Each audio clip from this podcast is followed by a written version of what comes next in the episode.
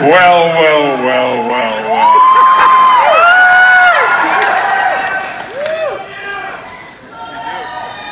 And returned. Thank you. In late March mm, 1987, I, I found myself driving off the Paramount lot, having just done what I was assured was my last audition for Star Trek The Next Generation. There had been two of us in contention for this role. I never learned who the other actor was. I have a suspicion, but I never knew exactly who it was.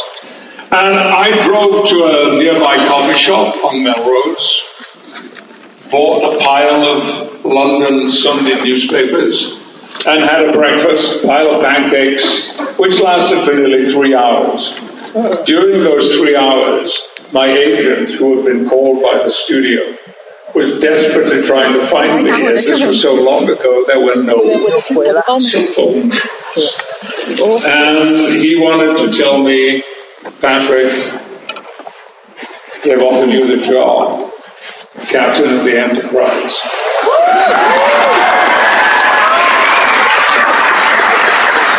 I I was startled, stunned, and utterly disbelieving because never for one moment had I imagined the succession of auditions at Paramount would ever lead to anything at all. And here now I was. What I didn't know either was that I was on the very, very brink, the edge of something that would touch every corner of my life. Every single corner. Career, emotional, domestic, home, everything was going to be affected by it. I had led a fairly successful but quiet, modest career until then. And in fact, I, I maybe I've told some of you this before, but when the Los Angeles Times announced that there was to be a new Star Trek series, and they got to the cast, I was described as unknown British Shakespearean actor. uh, well, uh, Brent Spiner, you'll have heard of Brent Spiner, right? dear and beautiful man. Um, he had a poster made which he put on the door of my trailer. And it said, Beware, unknown British Shakespearean actor. Well, that was just a clue of the fun that we were going to have. Seven years later, in All Good Things, we wrapped our television series after 178 episodes. I was always so proud of what we did. We worked very hard. We worked long hours, as people in television series do, but we were working to do the best possible show that we could. Every single member of the cast, of the production team, of the front of house, of the studio were supporting us in this labor of love. But sign everything? Yeah. We did four more movies, four feature films. And quite quickly, I began to see began to see that there was not always joy and bliss attached to being a very successful TV show. There can be a little downside, and I experienced that certainly. I remember meeting with a, a film director whose movie I very much wanted to be in to play a quite small supporting role. And he said to me, You're a good actor, I really like your work, but why did I want Jean Picard in my movie? I can't believe you showed up. Yeah, well, I have mixed feelings about anecdotes like that. Um, and so I was determined that My mother raised five boys. that was the past. It was over. And it would be a voyage that I would never undertake again. And I made a particular point of stressing that.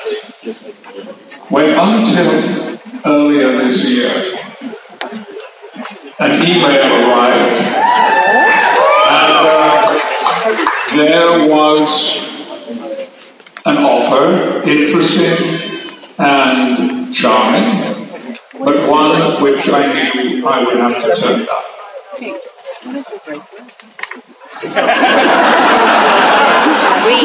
Well, um, that's how it felt. And I had a meeting with uh, were five of us in the room, I think, and I spent 20 minutes explaining why, with sadness, I would have to say no. But something has happened.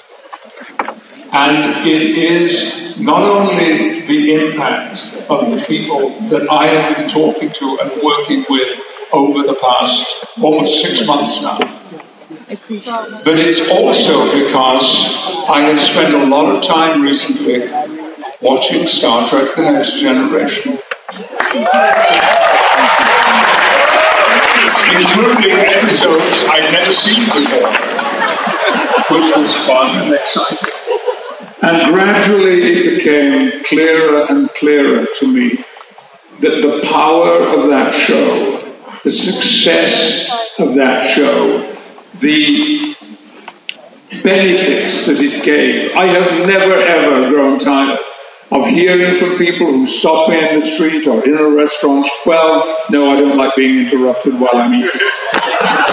But um, who say to me, your show changed my life. Without Star Trek, the next generation.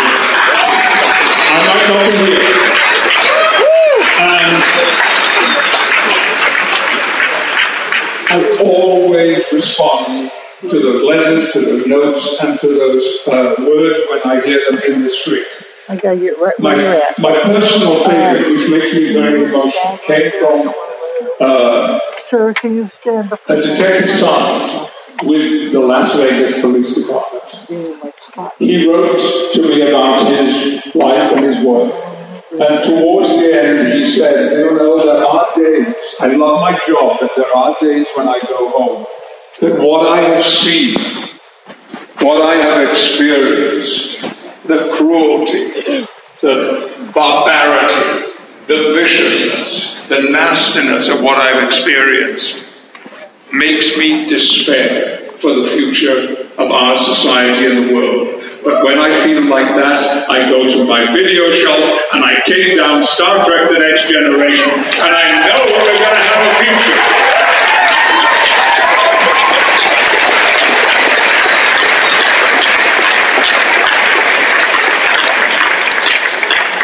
And that lies at the very center of what I have to tell you now. Jean-Luc Picard is back.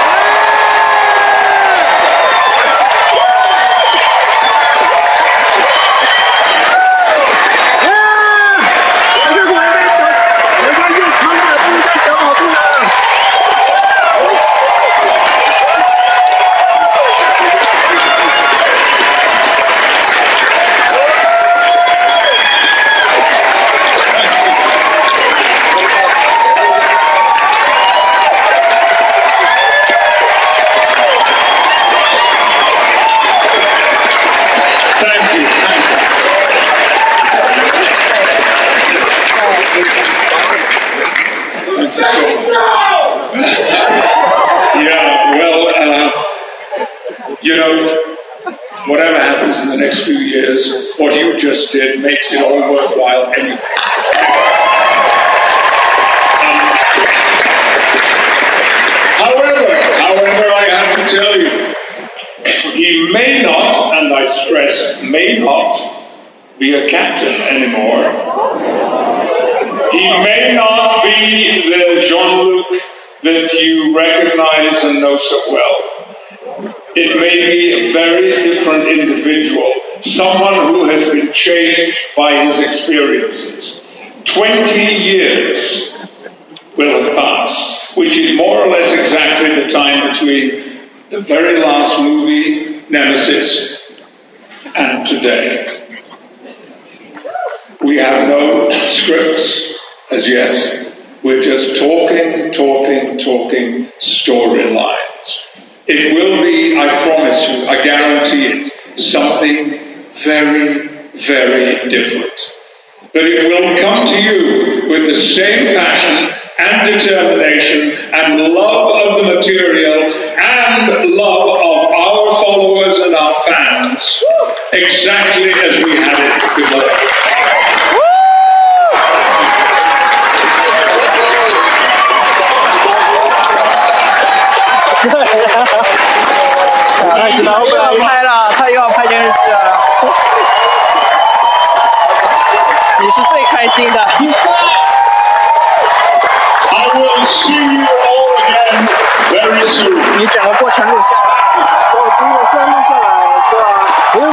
我觉得今天可以真好。你录了 William Shatner 了吗？有啊，我没有录，没有录。但我本来我不太那个，我不太，我不太拍影片，我拍了很多照片，但是我没有。但这个不能错过。对，其实我啊，其实我应该都拍了，但是我刚刚手持一直晃来晃去，可是啊，我刚才去签那个乔治武警了，我错过了夏大雷的拍了。我去签那个郑郑一伟了。哦。